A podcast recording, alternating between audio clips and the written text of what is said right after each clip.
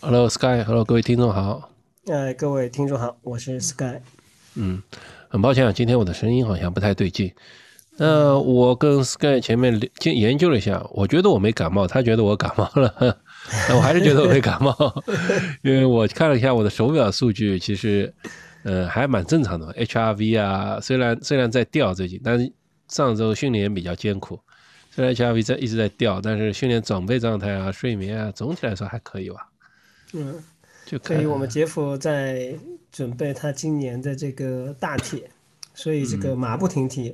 这个完成这个京都全马回来以后，就开始陆续的投入到这个游泳的过程训练。游泳、骑车、跑步，对。对啊，我觉得这个今年上半年明显看，至少这最近这一两个月，今年的两个月啊，因为今年已经进入到第三个月份了，嗯我觉得一二月份明显你训练比我努力多了。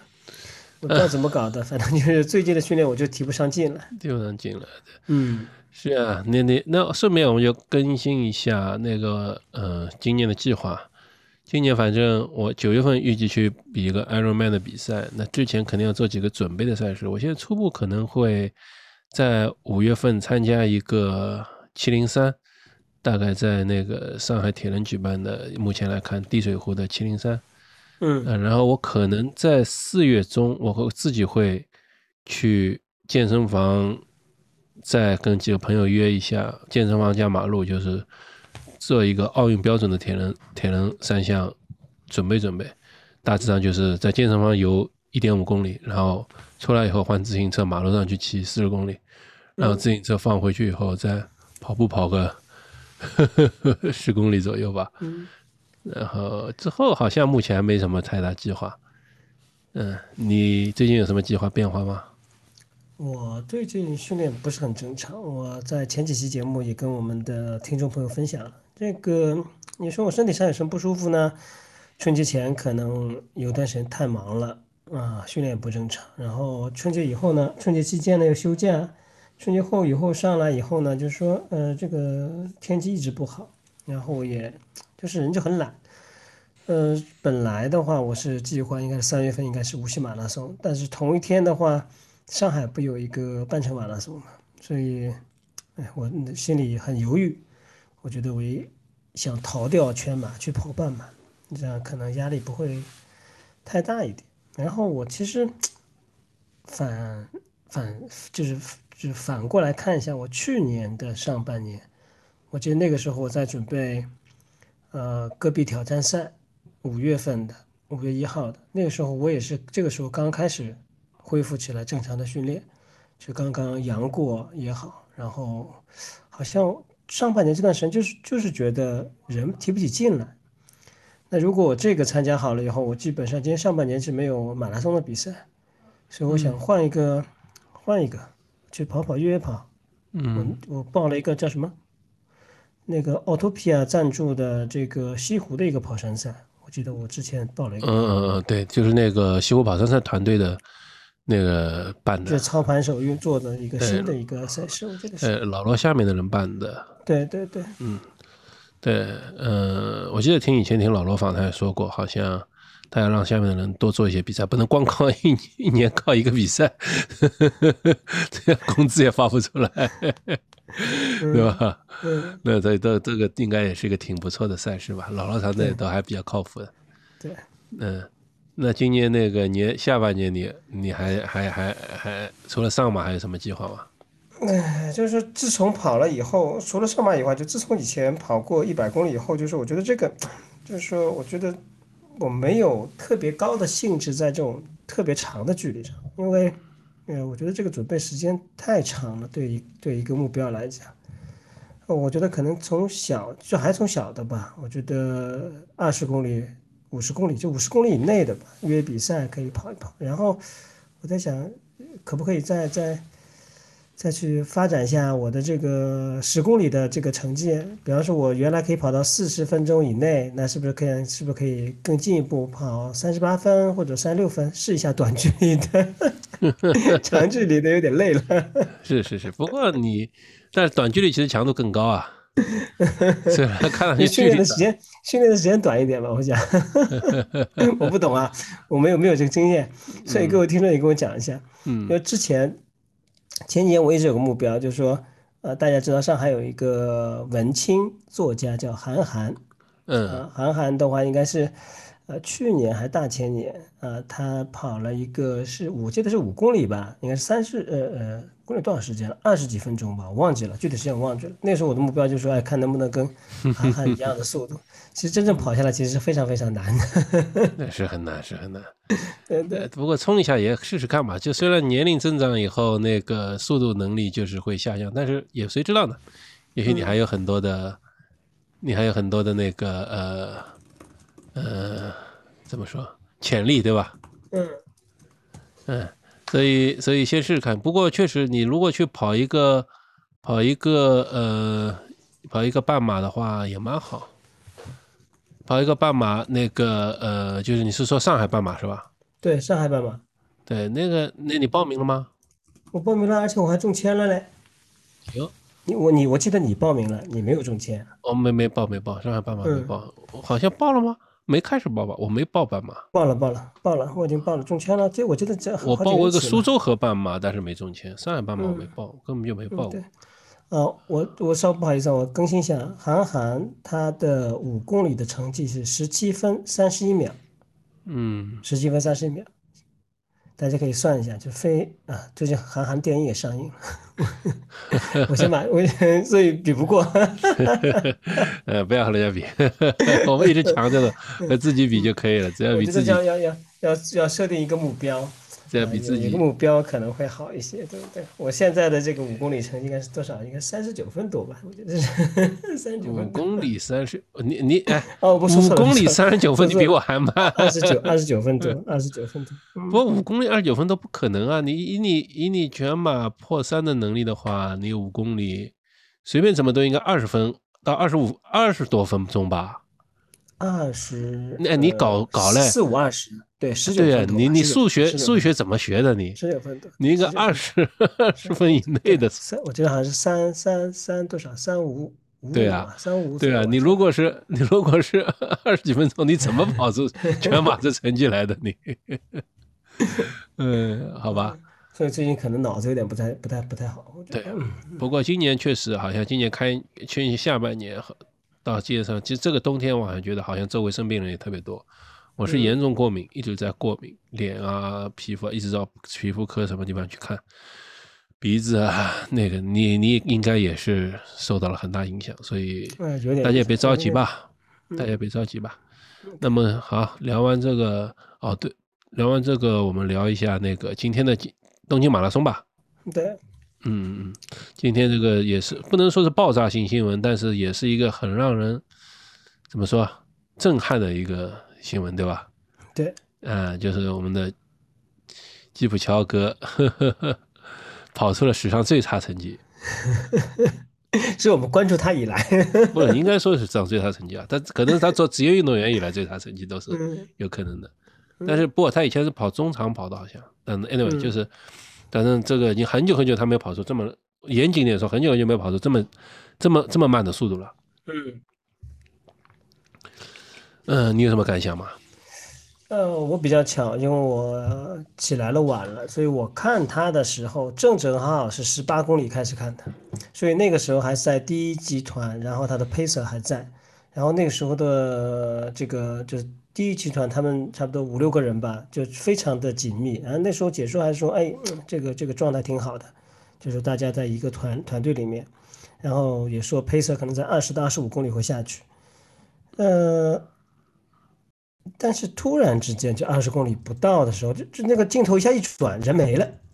然后马上就是三四秒到五秒这个距离，就马上就是从转弯那个地方一看就看出非常大的一个呃差距下来。然后他队友还下去接他一段时间，就把速度放慢了下去接他。然后第一集团的话，呃，保持呃两个还三个 pacer 加运动员，可能四个人到五个人吧。然后这个距离越拉越长，越拉越长，就是最后的话，他应该是第十名是过线的。然后大家其实呃有有助于观察，就基普乔格的话，比方说天冷的这样环境，一般他会戴耳套和这个手套、手臂套。然后这次的话，他戴帽子，全程啊从头到尾到冲线的时候一直戴着这个耐克这顶帽子，他们帽子根本没有脱下去过。所以我在歪歪呀，有可能是不是太冷了，还是身体真的是有点不舒服？嗯，就我觉得就是东京的天气可能和上海一般来说差不多接近，就是而且今天阳光也蛮好，那个照说它不会冷的，就是就是十来度嘛，我我没仔细看东京天气，但我觉得跟十来度也差不多了。然后他第一次，这是有史以来第一次看他戴帽子，所以可能是出了一些什么情况，嗯，对吧？而且二十公里就掉了，嗯，就基本上就是刚开始很慢，因为二十公里对他们就一小时嘛，对，很快，对啊，今天今天三十公里之前的配速都超快的，都是感觉好像大家都觉得是要破破这个记录去的，都是，对，就是就是就是特别的惊讶，就是大家说，哎，怎么戴帽子了？然后。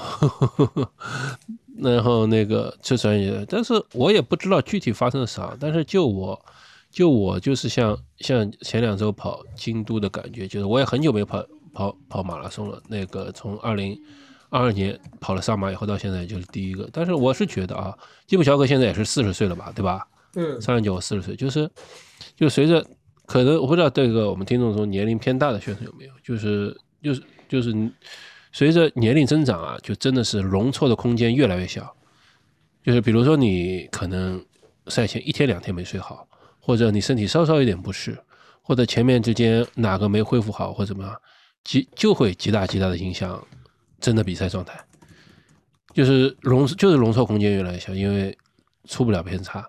那个不像那些，我记得那个环法车手有些还。赛前一晚上可能还放浪一下，然后跟在我朋友讲起来，就他们放了一下，第二颗片安眠药，第二天起来照样拼，可以拼的。那可能随着年龄长大，就是就做不到这样。我看基普乔这次去东京，其实他好像也没提早很早去，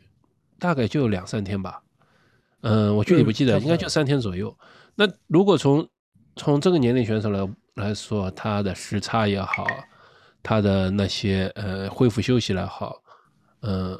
我相信肯定是受到一定影响的。呃，你你我们大家都知道嘛，就像那些真的认真准备比赛那些那些那些，呃，选手都是提前好几天都要到赛场上了，对吧？适应一下天气啊，适应一下那个那些那个不调整一下身体啊。呃，不知道这是为什么他他这么赶时间。嗯，估计可能赛后再过，可能过个两三天吧，他的团队啊或者他个人呢会发这个公共的这个。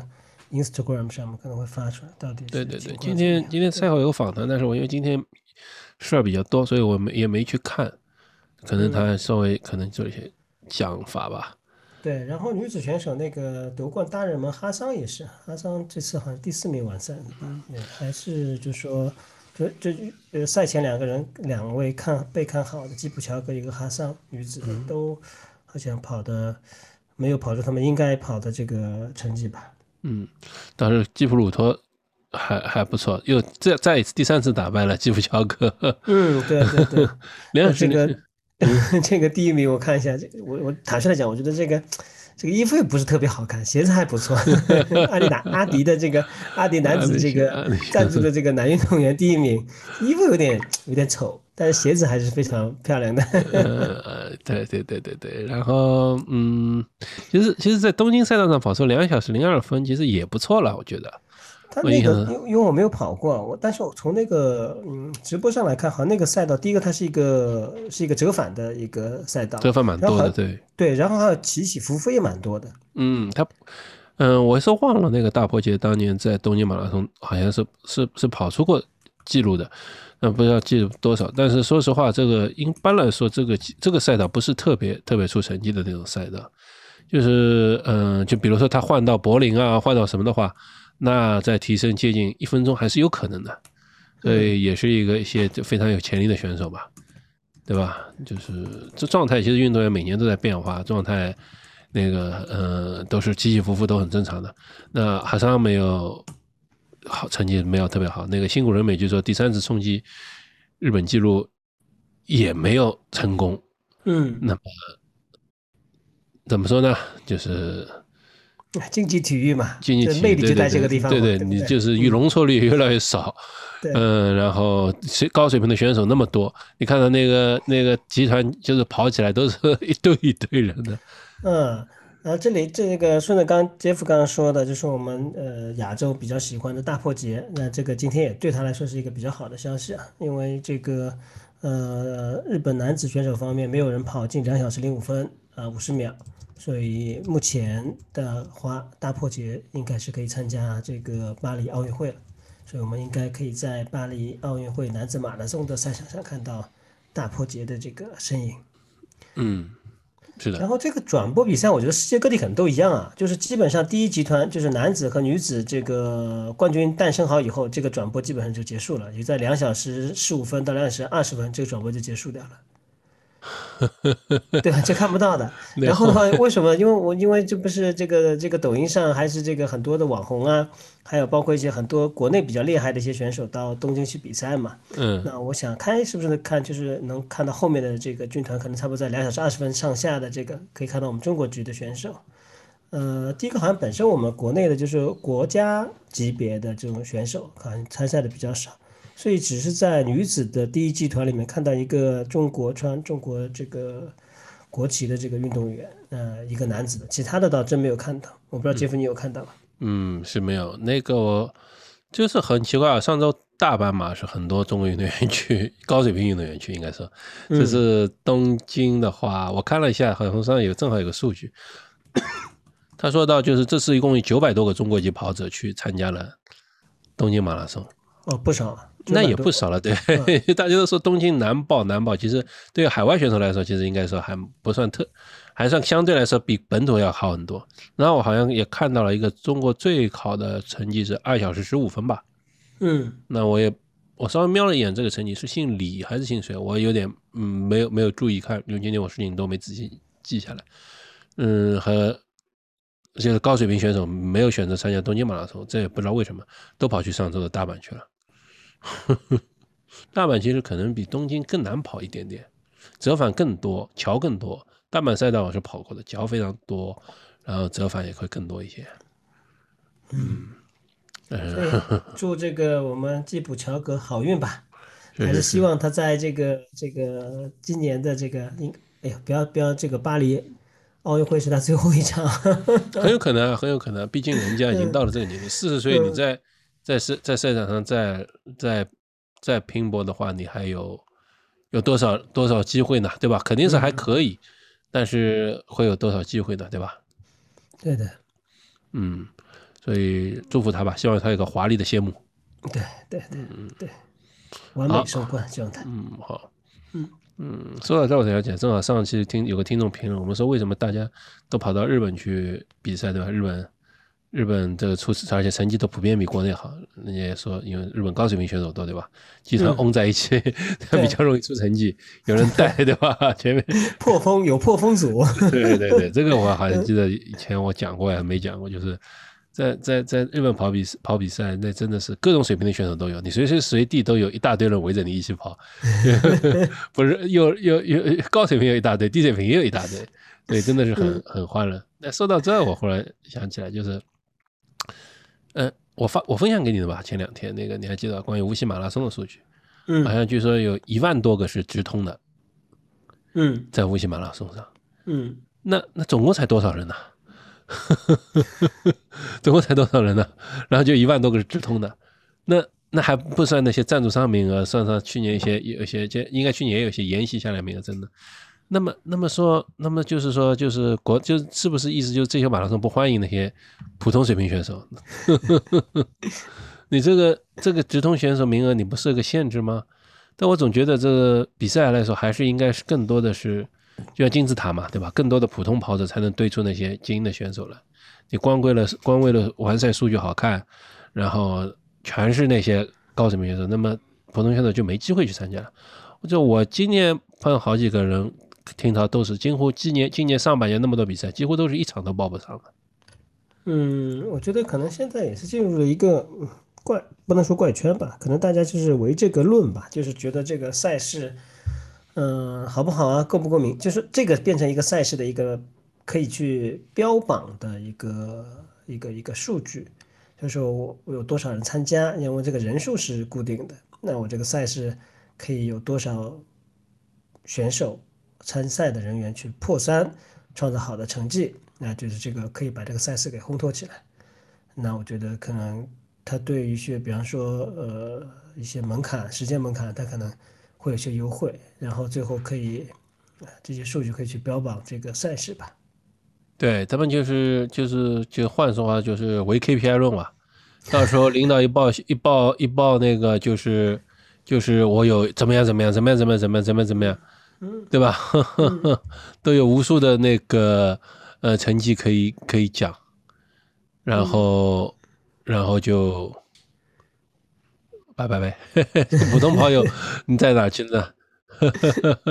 我不知道怎么说这话。初中到底是为什么啊？初中初中到底是为什么？对对对对对对对，初中的时候，再说没有这么多普通跑友的堆积基础的话，你也没有那么多高水平选手，不要太急功近利啊！这真的是让我我觉得很不不喜欢这样的比赛，嗯所以我还是推荐大家去日本跑比赛去吧，嗯 又好报对吧？又又又其实其实可能价钱还便宜一些。嗯好的，好，这说完了，就我们接下来回到我们的功率话题来。嗯对吧？然后顺便批评几个听众，你们老是说我们要出功率话题，够要做功率话题。你看一出功率话题，播放量跌了，你负责不负责？你一个人是不是给我再多点个多听个一百次，然后播放量拉拉上来？真是的啊！说终于听到讲很开心是吧？但是问题是。啊，你看我明显就跌了一半，毕竟这太专业的东西不不是有人听，不不太会有人听嘛，对吧？太技术了吧？我觉得这个，我觉得这个很正常。就一开始我，呃，我记得好像第一天放出来的时候，我就很，我们就九十多，我记得九十多，就是礼拜一早上还是礼拜一晚上我看的时候，那我就觉得就是回到我们俩之前沟通的东西，就当我们播放一些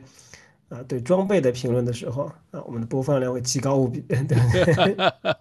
但是讲到技术的东西呢，就可能会呃下降很多，因为大家对这个东西还还，大家至少现在还。呃，比较沉迷于或者说更加更多的主流还是在于手表啊啊这个训练的方式上面。那我觉得从功率训练的角度来讲，第一个，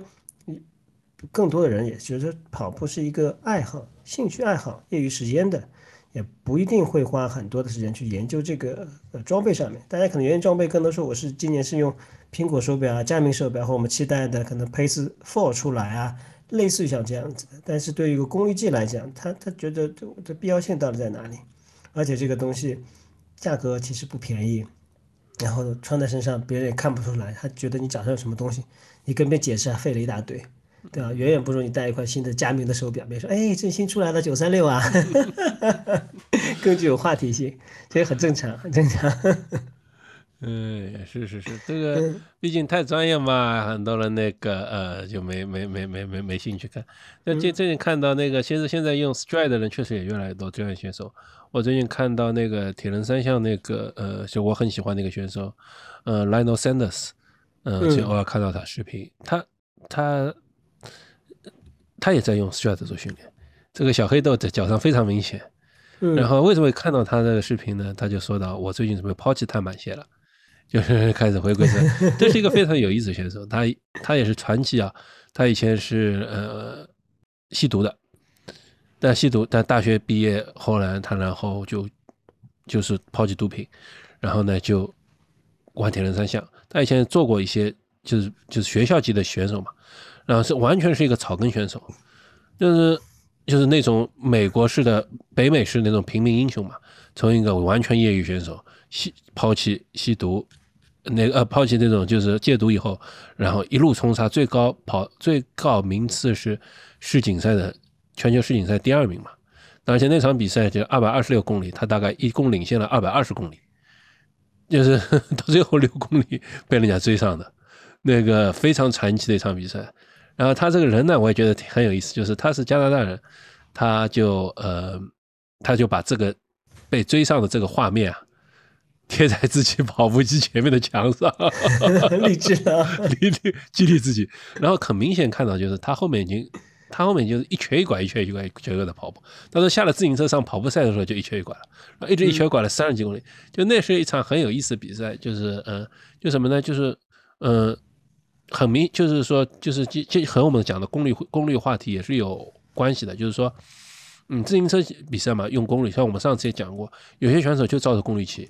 就是就就是，然后就这样闷头骑，不管，然后呃就非常科学的按照数据心疗法，但骑起来但是看起来也很没观赏性。但那场比赛就是那个兰 s 森 s 还有那个呃另一个选手是谁啊？香弗里迪诺吧，还是那个呃 Patrick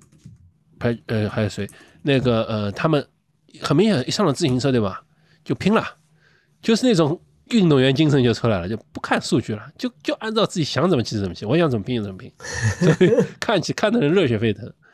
这个这个这种运动就要这样子才有趣，对吧？就像另一场比赛，那个呃，Miranda c a f r e 他在游泳赛段落后了十分钟，五呃七八分钟，跑骑车阶段落后了，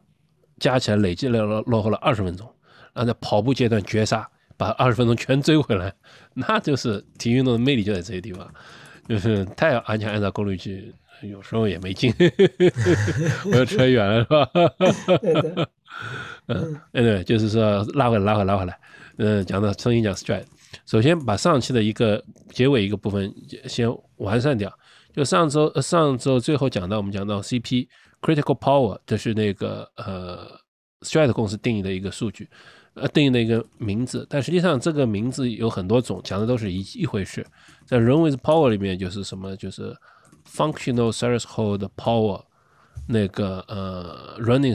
前面一个 R，就是 Running Functional Threshold Power，就是和跑步骑车骑骑车区分开来。骑车级里面叫 FTP，那么跑步阶段加个 R，就是等于跑步的 FTP，的需要叫 CP，意思都是一样的，几乎就是大致的意思就是说，你全力输出一小时能跑的速度。那同时呢，就是速度等于功率嘛，就是呃，就相当就是如果这个嗯全力输出一小时的功率，那是多少？那么就是这叫 FTP，呃，IFTP，那就和就和我们其呃心率训练中的基于所谓阈值心率，或者就是大家会分区嘛，都是根据最高心率减去呃静静息心率，然后中间分区，都是一个标准，就是应用这个基基础以后。指标以后呢，可以进行分区训练，那么再分成有氧区、一区、二区、三区、四区、五区，具体不多说了。那么其实这个数据呢，也等同于就是你全力跑一小时，呃的的一个一个一个指标。所以 FTP，所以 FTP 呢，就 IFTP 应该说 IFTP 呢，就像我们可以等同看成是呃十公里预速跑十公里全力跑的一个数据，呃这样一个呃可以等同来去看。那因为就是十公里全力跑太痛苦了吧，而且全力跑一小时也不是有这不一定有这必要。你跑了一次以后，你恢复过要很久，所以 C C I 公司就用了一个三九训练测试法来进行那个衡量出这个数这个数据来，就是先慢跑，对吧？充分慢跑十五分钟，然后呢全力跑三分钟，记下这时候的这个功率，然后再休息，充分的休息啊，就十分钟、十五分钟的慢跑。散散步、慢跑都可以，然后再进行一个九分钟的全力跑，九九分钟全力跑，那再把这两个功率就取平均值，就是你的 FTP 了。嗯，这基于这个数据呢，可以来进行就是划分各个区的训练。嗯，这就是我们上期说到的 Sky 讲到的那个 CP 的那个概念啊。嗯，呃，这个的话，除了刚刚杰夫介绍的这个呃一些东数据以外，就是说，呃呃，其实它要有一个数据。去恒定你，呃的水平，那因为有这样的一个数据以后，它可以去给你制定训练计划，也就是说你的功率区间。那刚刚杰夫也很简是很简单了，比方我们心率，我们会有心率的一个区间，根据你的心率最高心率来设定你的轻松跑啊、强度跑啊、阈值训练啊、间歇训练啊，呃这个 LSD 啊类似啊这样子。那这个的话呢，就是说有很呃很多的测试方法，官方的这个 Stride A P P 上面呢，它其实就有一个呃关于这个呃你的这个功率区间，就是你的这个功率的一个测试啊，这是种方法。那这个方法呢，可以去大家可以去做，包括杰夫刚刚说的，还有一种就是我在呃节目当中也跟大家讲的，就说你先不要想那么多，因为对于他来讲，它是一个信息收集收集。反馈汇总分析的一个过程，所以你如果你有功率计了，你先不要急着去说，啊，我我马上要测出我的这个这个这个功率来，呃，你可以先带着它跑一段时间，这个所有的训练方法跟你前还是一样的，然后你跑两三个礼拜，它会自动给你折算出来的，然后你再跟着这个训练区间去做，因为什么？因为是如果说你这个做这个。呃功率的这个测试，你怕第一个呢，你可能不一定完全准准备好这种方法；第二个呢，它其实是要求你在一种相对来说身体比较疲劳的状态下去完成一个呃呃高强度的一个活动。那有的时候呢，不特别建议，比方说你在马路上不特别建议。一般做这种测试的话，最好在封闭的场所或者说这个操场上、田径场上做测试啊，这我给大家的建议。是的，就是说，呃，就其实原理上来说，就是不管是基于心率的训练、基于配速的训练、基于功率训练，都是一个准则，就是测算出一个阈值的一个速度来，或者一个阈值指标来，然后再基于这个指标来进行分区。那么功率的好算就是可能就是更精准一些。我们永远是要越精准越好，对吧？越精准精准，就甚至于现在那个呃，我们 Sky 在进行那个血液。血液那个叫什么？血液乳酸测试，对，就是你每跑一圈，它都用取滴血测直直接测你血液里的乳酸含量，这样其实也目的也就是为了更精确的测算你的强度怎么样，你的性嗯体能会状况怎么样，那训训练情况怎么样，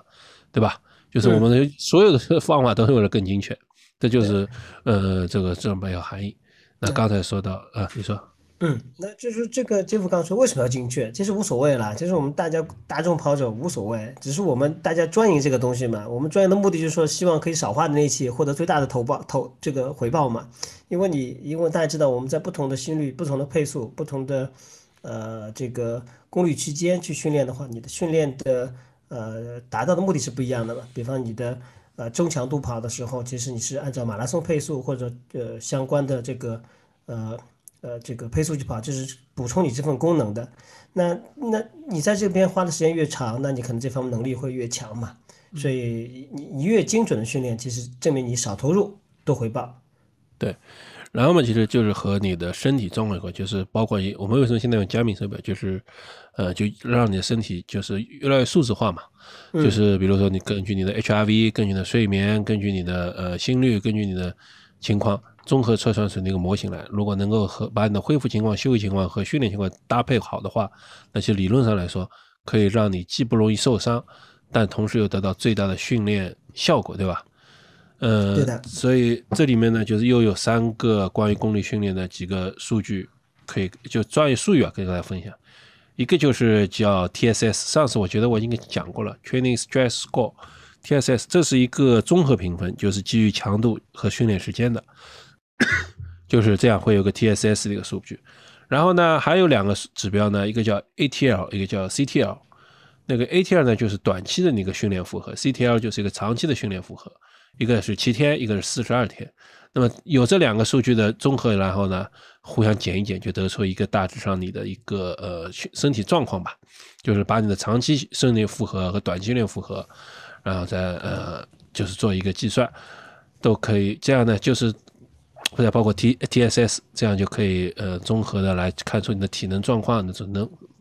呃增长情况，这都是就是数字量化带给我们的对身体了解的一个好处。那么强度怎么来的呢？就像我刚才说，强度知道怎么记？强度叫 I F，呃，intensity factor，就是呃，它把你的单次训练的强度，比如说你单次训练你的你的 R F T P，前面说过，前面 R F T P 你是呃一小时是。三百瓦，那么你今天跑了一小时，你的 RFTP，它就是你的 NP，这个其实本期这个名词比较多，NP 叫 normalized power，就是就是就是经过一个计算以后综合的一个，呃，并不是平均的一个功率啊，是综合的一个呃比较标准化的一个功率，比如说是二二百，那么可以看出你的这个输出是你的阈值功率的百分之六十，对吧？百分之六十六，呃，那就是还是一个比较和低的强度。那有可能你的 IFTP 你是三百，那你本次你的训练你的输出是二百九八到二百九之间，那可以看出这是一个非常高的一个非常高的一个训练训练训练强度，那可能接近于零点九五，但是 NP 除以 IFTP，所以这就是利用这个强度这种计算以后，综合得出你的那个训练的强度，然后可以帮助你衡量你的训练的进步。我们以前的训练进步怎么衡量呢？就是跑。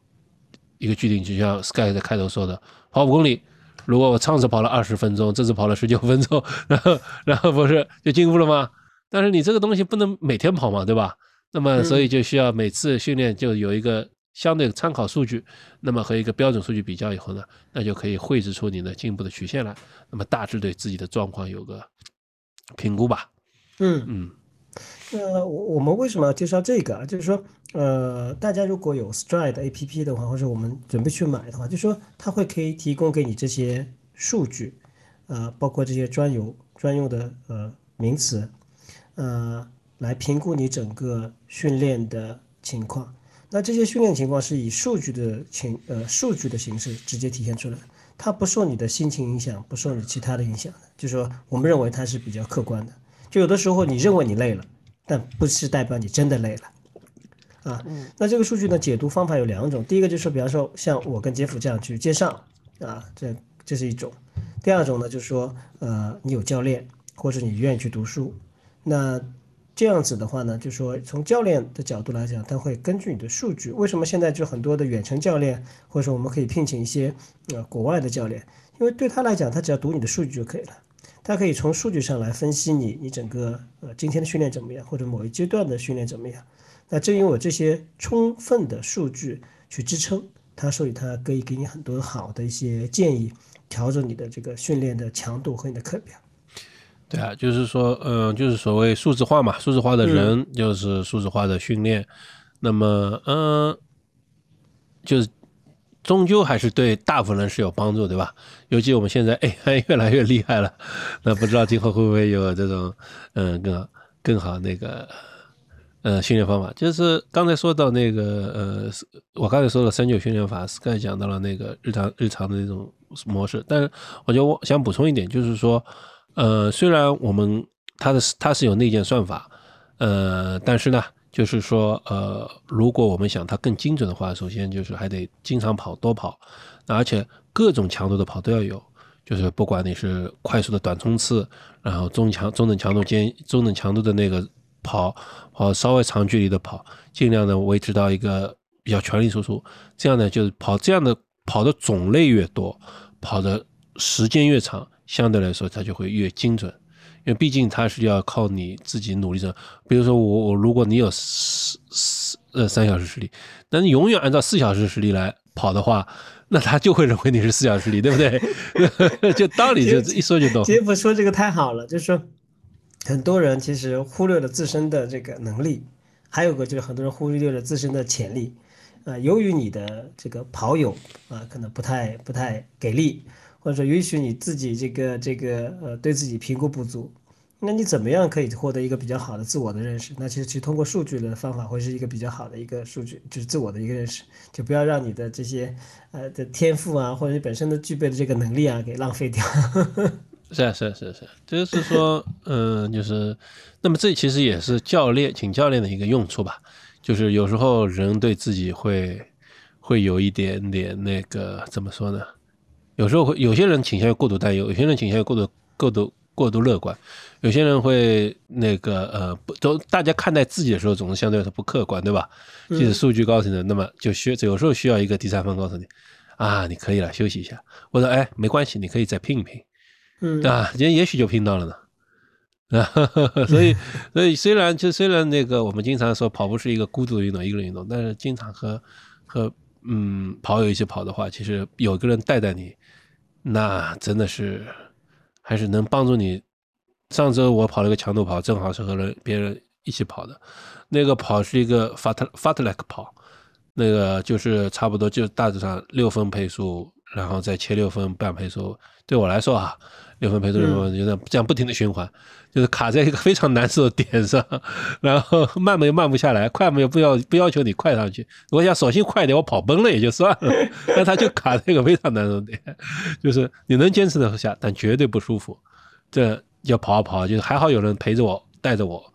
呃，把我让我把它跑下来了。就是就是就是就是，所以，嗯，教练也好。伙伴也好，都是蛮重要的。那么有时候其实看看那个 Stride 也是我们的伙伴嘛。他每次你跑完以后，他会告诉你一个数字，你本次的强度怎么样，训练怎么样，然后嗯等等等等。所以嗯，他是一个蛮智能伙伴。那说到这呢，我要说到另两个，就是呃上次也是一个听众补充了我们，就是说，呃在强度跑的时候，有时候呃配速不是那么直观，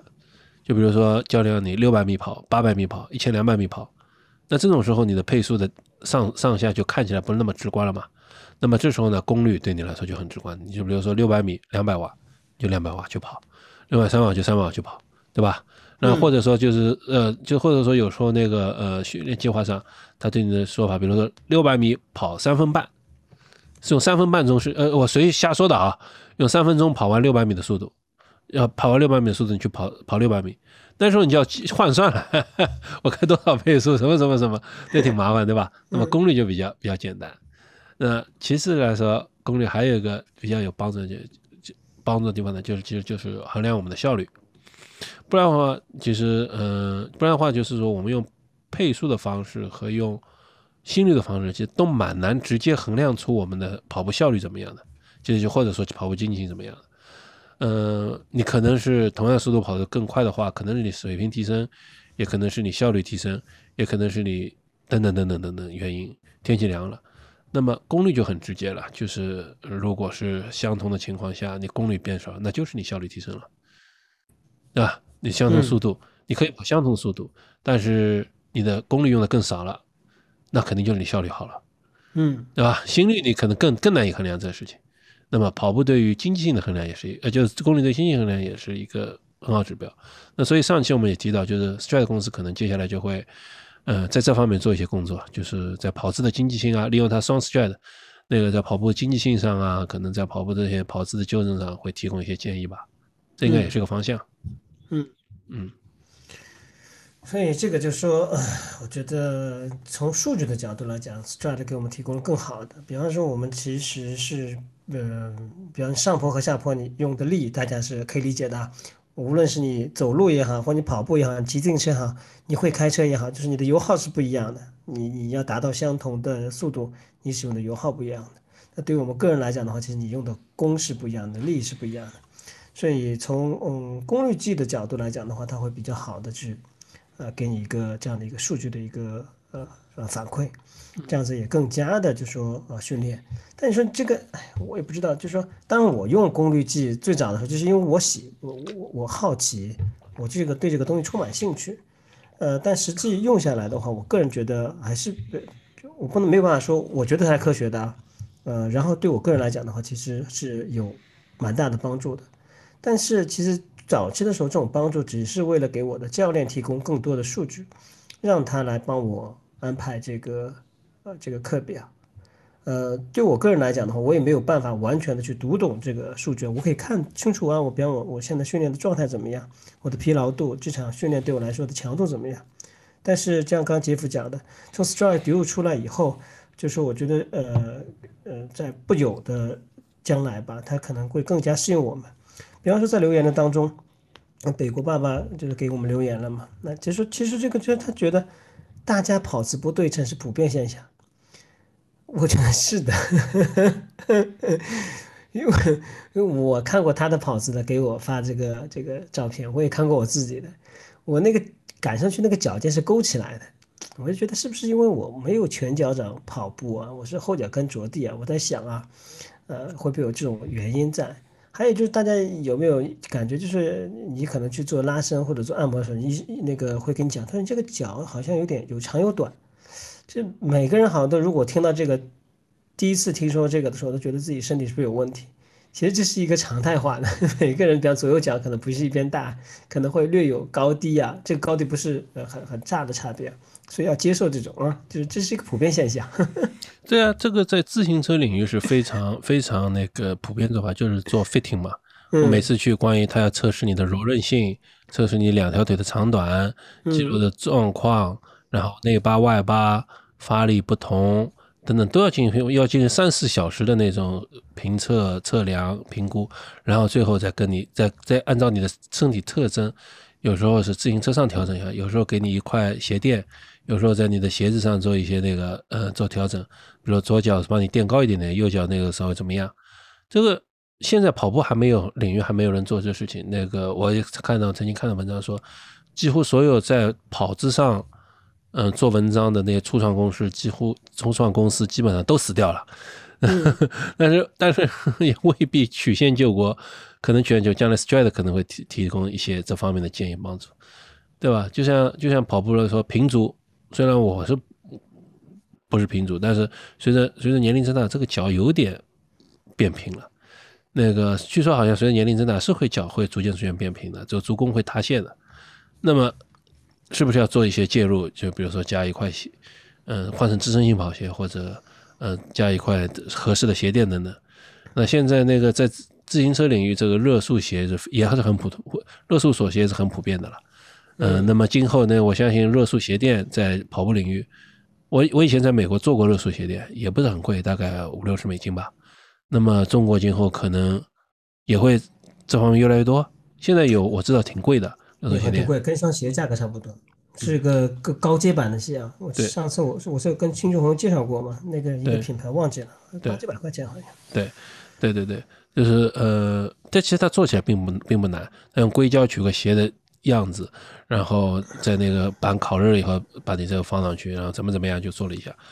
嗯，跑起来其实挺怪怪的感觉，但是就是，但今后可能根据你腿的长短或者什么样子，嗯，会给你做一些个性化的调整，这都是呃随着工具发展下来今后会有的吧，对吧？嗯嗯。嗯，然后这里边呃，给就说已经呃用功率计的这个小伙伴呃说一件事情，就是说我们会呃，如果你有自己的这个呃这个这个功率计，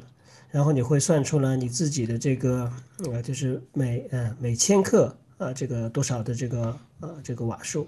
呃我就说你呃一般我是用它自动计算的，比方说我现在的这个比较差，我现在可能只是在四点三左右。那你知道这个这个，因为它是用总的瓦数去除你的体重的，所以你的你在像这个呃这个 A P P 输入你体重的时候，这个体重数据要精确。那什么时候去调整你的体重数据？就是你不可能一直不调整你这个体重数据。比方说我胖了或者我瘦了，呃，这个根据这个 Stride 官方的这个建议的话，它是应该是在基本上应该是在我看一下，应该在正负，我记得应该是三呃三公斤。正负三公斤的时候，你要去调整这个这个数据去了。嗯，是吧？我好像还没调整过呢，我回头去看看，是不是还是我变轻的时候的体重？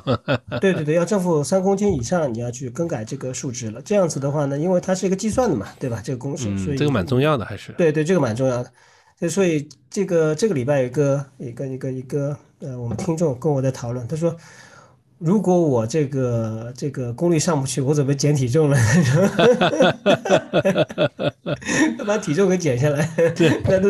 那那这个这个值就上去了。这也是有辅助效果，这也是有辅助效果的，比如说，嗯，你记不记得我们以前说过嘛？就是说，当你减重啊，就是这个减重的时候。你其实会啊，这个这个呃，每减重一公斤，你的马拉松成绩应该是快多少？是多少时间忘记了？之前大家有说过，呃，就说其实这个其实理论上一样的嘛，就是说，呃，不论是你心率训练，还是功率训练，还是配速训练，呃，它其实运用的基本的科学的理论依据其实是一样的，只是我们追求呃一种更加对我们有利的方式啊，对我们说这个这个这个更便捷的、更高效的一种方式。嗯，是的呀，是的，是的，就是嗯，怎么说呢？嗯，大致上就这意思吧，我也没什么好补充的。嗯，哎，杰夫啊，我正好问一下你啊，就是说，呃，你用过 Stride 的这个训练计划，对不对？嗯。呃，你也用过，我不知道你有没有用过，比如说类似于像呃高驰啊，或者说佳明的这种训练计划。嗯，来，你继续说。就我不知道，因为我没有用过那两个的训练计划，就是因为给这个这个高驰呃那个。呃，那个 Stride 自带的这种相关的训练计划嘛，就是我不知道你有没有对比过，说从训练计划本身的角度来讲，你的这个跟你的这个结果啊，适应性啊，到底怎么样？就是呃，我其实用的自动的那个训练计划不多，但是我买过一个基于 Stride 自动调整的一个训练计划，嗯，那我没跑完哈，然后我也跑过那个呃，就是人家固定的那种训练计划，就纯跑，就全部给你写死的。你没有调整训练计划，那我也跟过训练营和教练的那种，呃，每周每周调每周每周给你就是发布那个根据你当时的状况给你发布的训练计划，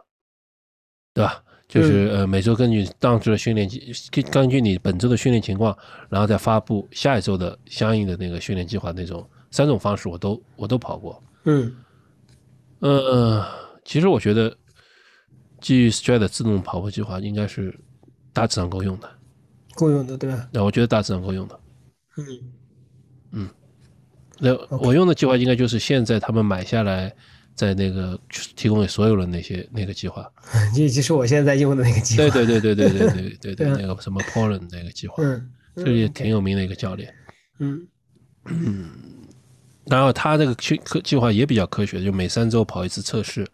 每三周还是四周啊，跑一次测试，然后中中间有有有各种的呃训练调整给你用。我个人觉得这个够用的。嗯，呃，而且我跟大家稍微做一个说到训练计划这个，呃，稍微呃延展一点点，就是说，如果你呃用它这个官方这个计划，呃，它其实不仅是给你做那个，就是每天每周的这个呃你的跑的距离啊、强度啊、时间呢、这个，它还会里面会有一些辅助性的核心训练动作。呃，叫你今天在跑步之前要做哪些动作，跑步之后需要做哪个动作。我觉得这个其实还是蛮好的，我觉得比我之前，呃，当然之前教练也会让我要求给我发几个链接让我去看，要求我每周会做几次。但这个训练计划呢，它会要求你，就是你你你你你跑步之前你应该做哪几个动作，跑步之后做哪几个动作，这是跟跑步和相关性的这个这个呃核心训练，我觉得挺好的，跟大家分享一下。对，但是当然我要补充一点啊，就是那个计划我觉得是够用的。但是呢，如果你有机会跟着教练的话，愿意额外支出这些教练费的话，那我觉得，嗯、可能有点冒犯教练嘛，但是说实话，就是再一般的真人教练都好于那些自动的计划。对对对对，就这么说，就是就是，就教练水平当然肯定有高有低，也碰到好高水平教练那是运气。但是假设一个平均水平的教练嘛，那其实有人在旁边看的，都是比那些自动 AI 会更合适一些。因为我觉得这个呃，这个就是怎么说呢？不管怎么样，如果人家就是如果能带过几十个、几百个学，其实上百个，可能更多学员的话，那就一定会累积一些经验。那么这不是一个 AI 目前来说能够覆盖到领域。最近最近我在跑我的铁三训练计划，那也是我一个朋友跟我一起做的，当然我们两个都都都曾经是认证教练，对吧？但是虽然我也觉得我做教练也可以做，但是我还是觉得通过别人来帮我做会更合适一些。嗯然后要不，而且现在 AI 教练教练还是有一个缺陷，就是他没有办法帮你动态的调整。嗯呃，如果你错过今天课就错过了。呃，如果好一些的那个那个个人就是教练的话，他如果你跟他商量一下，他会帮你稍微调整一下你的状状态，他可以根据那个我们所谓 ATP Annual Training Plan 来帮你把你的那个呃调整一下训练量给补足。训练稍微稍微不一定是补足吧，就是调整根据你身体状况帮你调整一下训练量，那么其实也是蛮重要的。嗯。嗯。嗯，OK，呃，然后的话，嗯、我们再离一个小时还差几分钟，我跟大家呃补充点数据，就说，呃，上次有一个听众跟我们讲了，就说我们呃推荐那本书，呃，其实它有一个台湾那、翻译版的，呃，我后来查到了，但是我没有买到啊，我好像国内没有卖。它这个书的全名叫《科学化跑步功率训练》，呃，是由这个呃原文作者是 Jim Vance，那他译者呢是叫张芷莹，大家可以去搜索一下，如果可以买得到，小伙伴可以入手买一本。嗯，好然后好像上次还有听众问我们为什么最近没有分享我们买买的东西。嗯，那最近确实没买太多东西，你买了吗？不是啊，我记得我们不是上次说我们休假的时候，呃就是各各自买了一点嘛，我也告诉大家我买了一些。我我买了这个 Patagonia 这个 C 一这个衣服啊，我非常推荐大家去买。如果你们想入手一件啊，又不想入手美丽奴的，但是你想尝尝品牌呢，大家这个 Patagonia C 一大家可以搜一下，短袖、长袖都非常不错的啊这款。另外，我上次也跟大家推荐了，就是说呃 T N F 的，因为也有听众让我们特别介绍 T N F 的这个呃跑步的装备。包括越野的装备，我跟杰夫也私下聊过，就是最近几年其实我们买 T N F 比较少，但早几年我们俩沉迷越野跑的时候，买了很多的 T N F 的，但那时候鞋子超厉害，呃，市场做的也好，然后衣服也非常棒，还有它的我觉得背包我不记得了，但是鞋子和衣服给我留下非常深的印象。那我跟大家讲了，就是说 T N F 的，大家可以去呃看一下，有它的叫 Black Label 黑标的一些衣服，还有个叫 Purple Label 吧，应该是就是指标的衣服。别急着讲，别急着讲，我们下次做一次专辑，别讲完了，下次没东西讲了。进入第二年，我觉得，我觉得好多内容讲过了，就没法再重复讲，所以有东西要长一点。OK，总要熬过第二年。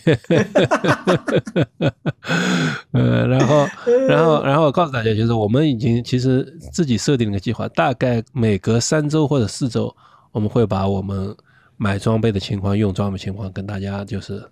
更新一下，嗯，对吧？就是上次我们其实讲了没多久，超前翻翻吧。就是我预计应该四月份，四月份，嗯，可能我们就会讲我另一期的，就是关于我们最近买的装备和用的装备。嗯嗯，最近我我可能考虑再去买一双鞋去，因为我的 Hoka 的 Clifton 九好像看上去鞋底快磨平了，这是我有史以来磨的最平的一双鞋。嗯，我估计这最近这两天要把它淘汰掉了，我去再去买一双 Hoka 的鞋去。跟我的偶像莱诺·桑德斯一样，去买双马赫五吧。马赫五怎么样？马赫五，对对对对，马赫五对吧？他我看我看很明显，一看他他自己说，但我穿的马赫五，然后他最近没是不是就那期没穿碳板嘛？那我就觉得我哎，跟他一起去买一双，那很不错的。这个其实我很想买他曾经那个 Lululemon，因为也是在加拿大嘛，和他联名出过好几款衣服，嗯，就是和 Lino Sanders 系列。加 Lululemon 加拿大出的，我买不到，我很想去买两件，因为我挺喜欢它的 LS 对吧？？Lino Sanders，然后和 Lululemon，我本身也很喜欢 Lululemon 这个牌子，也很喜欢 Lino Sanders，可惜啊，当时没买到，就就说就好像他在他网站上销售的，很快就卖完了。他其实他真的是可能是铁三世界最受欢迎的那个运动员之一，然后他这人也很坦诚，他做的每次经常做那训练 Vlog，讲的都很。都很那个诚恳，嗯，也挺有意思的，嗯，所以跟偶像去买一样的鞋，可以。好，啊，今天就讲到这里。那个，嗯，我们还有漏到什么没讲的吗？呃，目前没有。啊，好像我们关于 Strand 那个，我们也没有什么特别。如果有那个欢迎欢迎，就是如果有听众愿意跟我们分享吧，我觉得跟大家分享吧，或分享一下你的使用经验和体验。嗯，或者跟我们聊一期，哦，那我们就做第三期。如果没有什么特别的那个呃内容的话，我们可能就不做第三，或者到时候请小英，如果有机会的话，请他来分享一些功率训练的具体的指导。对，嗯，还有北国爸爸，看吧，还有北国，对，点名猪爸爸一起来分享。对对，我们再做一期这个。嗯，好的。嗯，因为什么？因为嗯，这其实我觉得国内现在用的神是有，但是它的普及率没有那么的高，大家或者。有的人可能都没有听过，那用的人呢？呃，基本上你其实对之前的数，就是至少你对装备类的，你已经是非常感兴趣的，你会买了至少不止一块手表，我相信肯定的。就是这个其实一个很很好奇、新鲜的一个东西，虽然它出来已经很久了，所以如果你有的话，呃，那及时跟我们分享你的一些装备的体验和训练的心得。哦，对了，顺便忘了最后一个题目，和 Stride 搭配的最好的手表，你认为是哪块的？呃。呃，这个其实我本来想单独跟大家做一期分享的，就是我们如果有的话，哦，那那单独分享，单独分享，我们又可以凑一期出来。对对对对对，所以可以跟大家分享一下，到底是哪个可能会更好一些。这个这个这个又可以又可以做一期，又可以做一期。这个 最近选题困难，大家有有有力出力，不要光不要光，这个多出几个主意，想想听听什么。我们最近选题困难中哈。好的，那今天我们就到这儿吧。好的好的。谢谢大家，好，谢谢各位，嗯，再见，拜拜，嗯。